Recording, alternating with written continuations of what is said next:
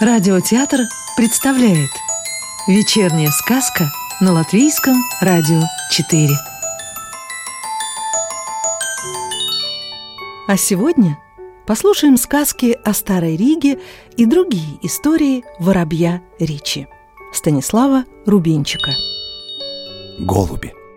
От новоприобретенных знаний, продолжал воробей, голова у меня стала такой тяжелой, что я с трудом летел над самой землей – и так мне хотелось поделиться с кем-нибудь своим драгоценным грузом, я имею в виду знания, чтоб попадись мне хоть самая захудалая козявка, я бы ей целую лекцию прочел, но поблизости никого не было.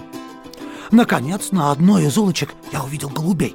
Они расхаживали по булыжной мостовой, что-то клевали и тихо переговаривались. Я подлетел к ним и говорю «Здравствуйте, я ваш экскурсовод. Летите со мной и, пожалуйста, не отставайте. У меня очень-очень мало времени». Голуби птицы послушны, поднялись и полетели. Пролетели над одной крышей, над другой и забеспокоились. «А куда это мы летим, а?» «На экскурсию я вам буду рассказывать обо всех домах!» «О голубях вы нам не расскажете?» — спросил сизый толстяк. «Можно и о голубях!» Я опустился перед амбаром с черепичной крышей. Над входом в кружочке был изображен голубь с пшеничным колосом в клюве. Это была голубятня? Спросил сизый толстяк. Нет, нет, это был склад. Здесь хранили зерно. А почему же на доме голубь? Не унимался толстяк. «Попрошу меня не перебивать», — приказал я строго.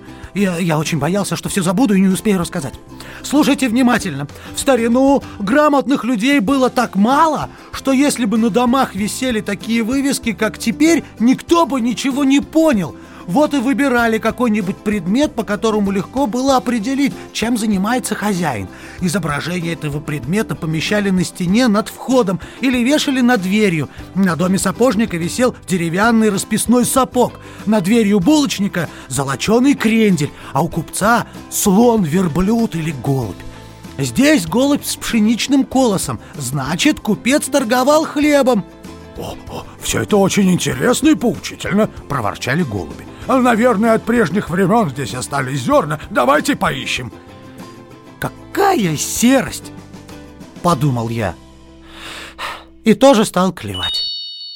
Петушок. Голуби клюют да клюют, клюют да клюют, а мне уже надоело. Прыгаю я между ними, а самому ужас, как хочется рассказать еще что-нибудь. Подскакал я к толстяку и говорю, смотрю я на вас и думаю, что слабые вы едоки. Я вот знаю одного петуха, так он может съесть целых два мешка зерна. Да ну, ха, петух, ха, ха, два мешка, от удивления голуби перестали клевать. Быть такого не может. Можете на него полюбоваться.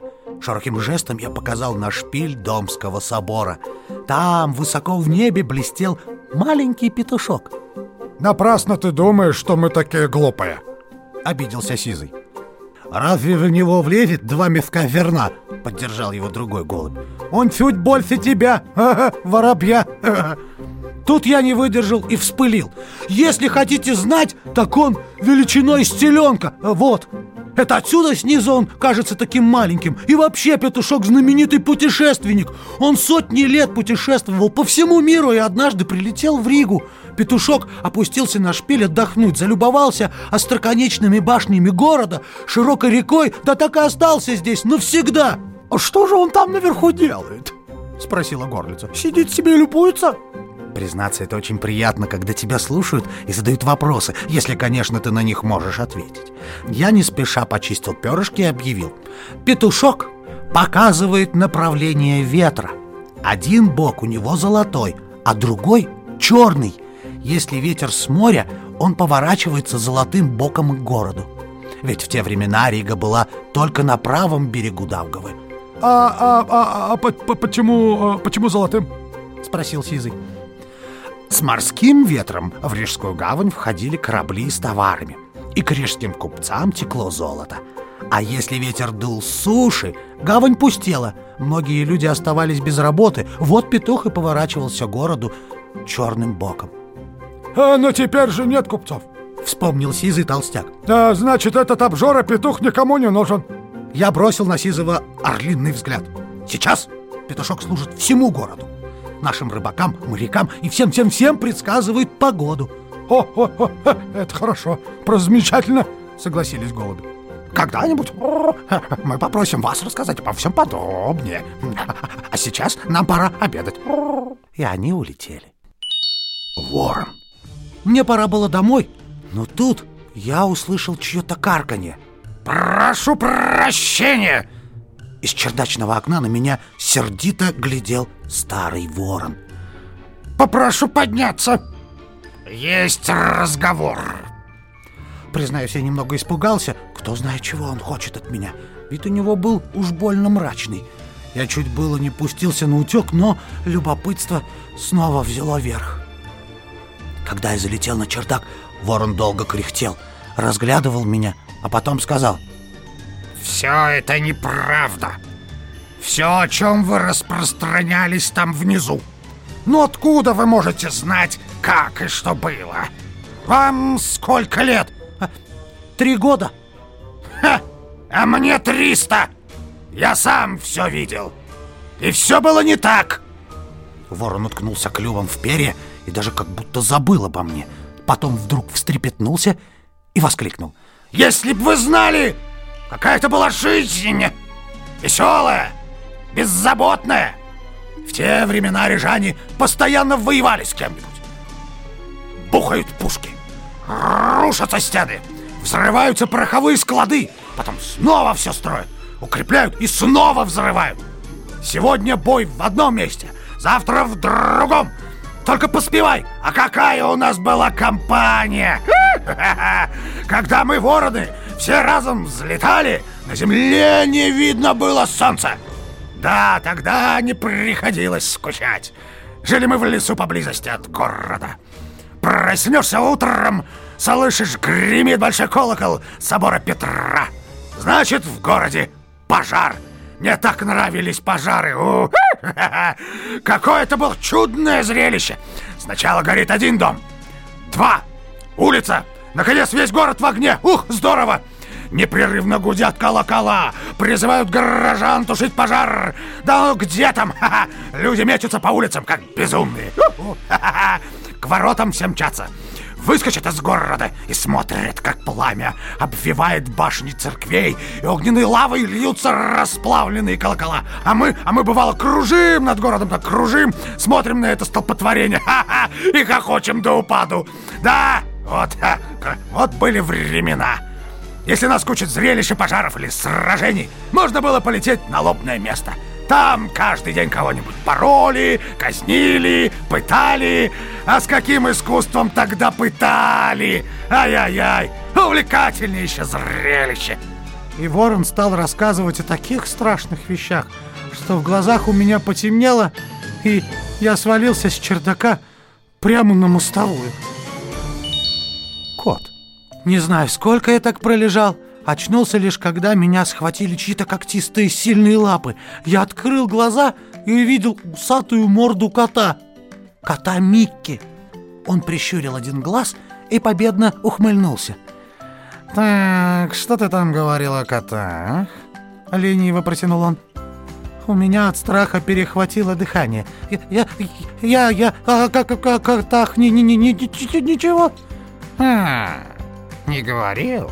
Почему ты о всяких голубях рассказываешь?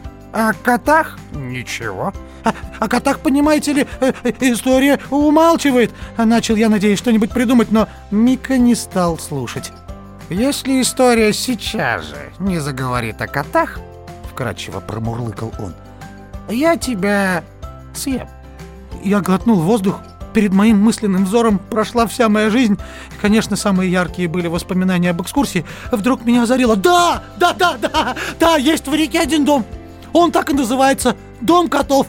Я бы мог вам его показать. Твое счастье, что я только что съел полметра сосисок. Сладко зевнула Мика. Ладно, потопали. А, а как же я вас поведу, если вы меня держите? Кот подумал, привязал к моей лапке бечевку, взял ее в зубы, и мы отправились на экскурсию. Я привел его сюда, в сквер, и показал вон тот угловой дом. Еще совсем недавно, говорю, а, на крыше этого дома восседали два огромных черных кота. хозяина дома, богатого купца, не хотели принимать в гильдию объединение купцов, потому что он был не немец, а латыш. Тогда купец водрузил на крыше своего дома двух котов. Задранными хвостами они были повернуты в сторону здания гильдии. Немецкие купцы обвинили хозяина в оскорблении и подали в суд. Они требовали, чтобы котов немедленно убрали, а дерзкого купца наказали.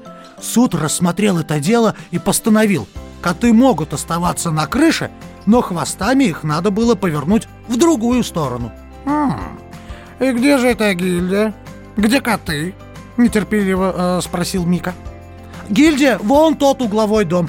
Теперь туда не купцы приходят, а любители музыки, потому что в этом здании филармония. А, а коты? Где коты? Э, что ты мне все зубы заговариваешь? А, один из каменных котов упал э, и, и разбился, а другого перенесли в крестовую галерею Домского собора.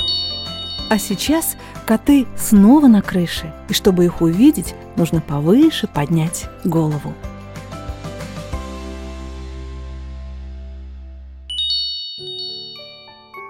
Сказку читал актер Родион Кузьмин. Продолжение сказок о Старой Риге слушайте завтра.